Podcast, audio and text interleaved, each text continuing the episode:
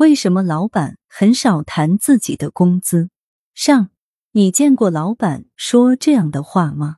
我一个月工资五千元，除以一个月工资一万，一个月工资三万，一个月工资。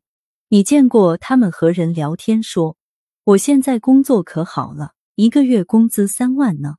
说实话，要是有哪个老板张嘴闭嘴就说一个月工资是多少？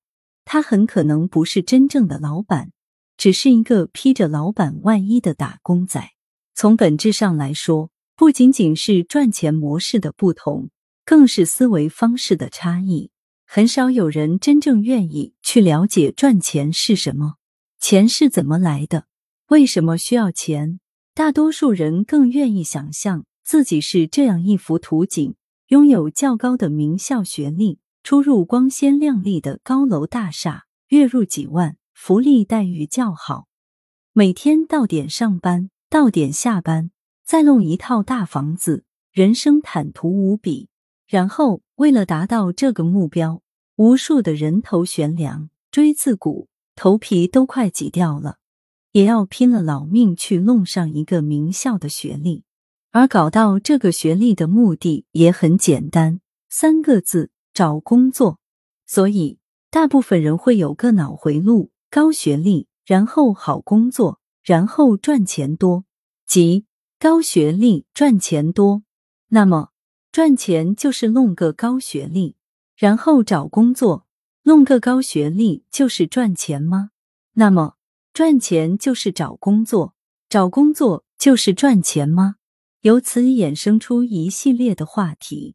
我的专业是这个。不太好就业，我应该我的学历不太好，没有企业要我，我应该去提升学历吗？我的本科九八五，现在大厂都要本硕九八五，我是不是要去再读个硕士？x x x x x x x x x，还有很多话题，但是毫无疑问，问出这些问题的人，无一例外都是三个字：好工作。或者更深一层，赚钱。回答那个问题：什么是赚钱？钱是什么？为什么需要钱？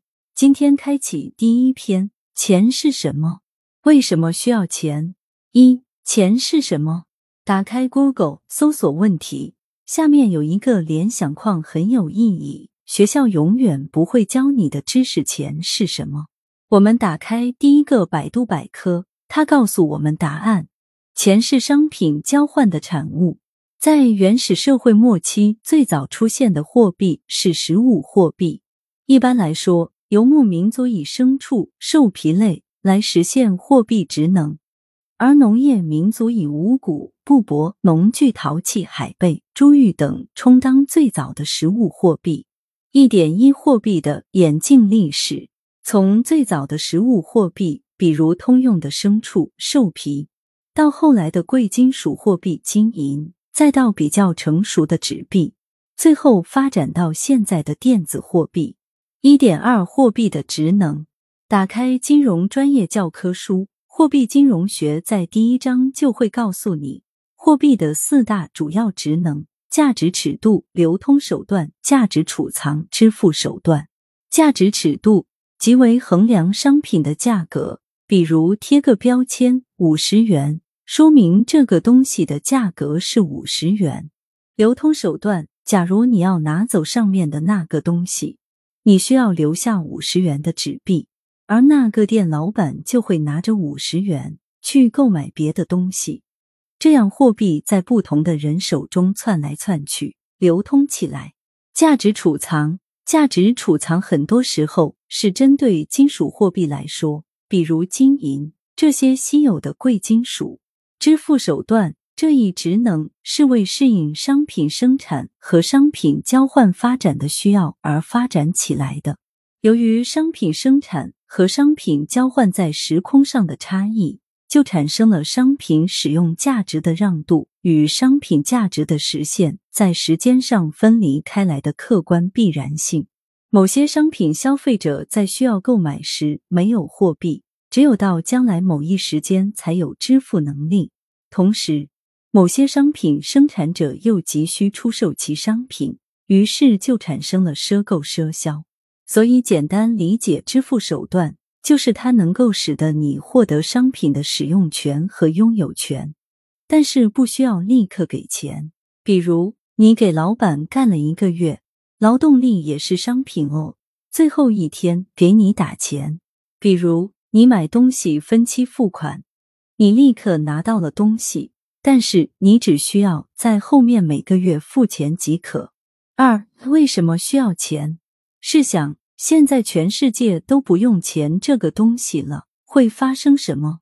二点一，比如现在你很饿很饿，非常需要一个食物，这个时候有一个人手上有几个面包，这个时候你有几种办法获得这个面包？第一种抢，开玩笑；第二种和他商量，用什么东西可以进行交换？你拿出你的苹果手机。想用这个来和他做交换，但是他摇摇头说：“我现在也有，你那个东西我不需要。”你又拿出你的化妆品，说可以用这个交换，他哈哈大笑起来，说他是男的不用化妆品。你突然意识到一个问题，那就是你必须用他所想要需要的东西才能换到面包。这个时候，你掏出家中珍藏的小电影。他微微一笑，两人成功达成。二点二，你意识到你需要随身携带一些东西，因为很有可能你中午吃饭的时候，别人因为不需要你这个东西，你就会饿肚子。你开始思考，我带什么东西比较好呢？化妆品，如果对方是单身男性呢？手机、电脑，如果对方已经有了呢？你反复思考过后。你意识到另一个重要的问题：最好携带大部分人都需要的东西，这样就能大大提高效率。二点三，思考完上面这个结论之后，你发现大多数人都需要喝水，所以你每天携带三十瓶水，每次吃饭的时候就给对方两瓶水。可是突然有一天，老板说，同样的午饭需要四瓶水，你疑惑的问他为什么？他说：“最近出现了很多拿着瓶水来换午饭的人，我已经不需要这么多水了。要么你就一次性给四瓶水，要么你就拿别的东西来换。”这个时候，你开始意识到一个问题：尽管水这个东西人人需要，但是如果这个东西很容易获取，比如大家只要拿着瓶子到泉水旁取水即可。那它对别人的价值就会慢慢减少，尤其是在大量的人都能获取的情况下，用它做交换就不太容易交换到高价值的东西。但这个时候，你也发现了一个更加严重的问题，那就是很难定义价值。两瓶水换一顿饭，那这个瓶子多大比较好呢？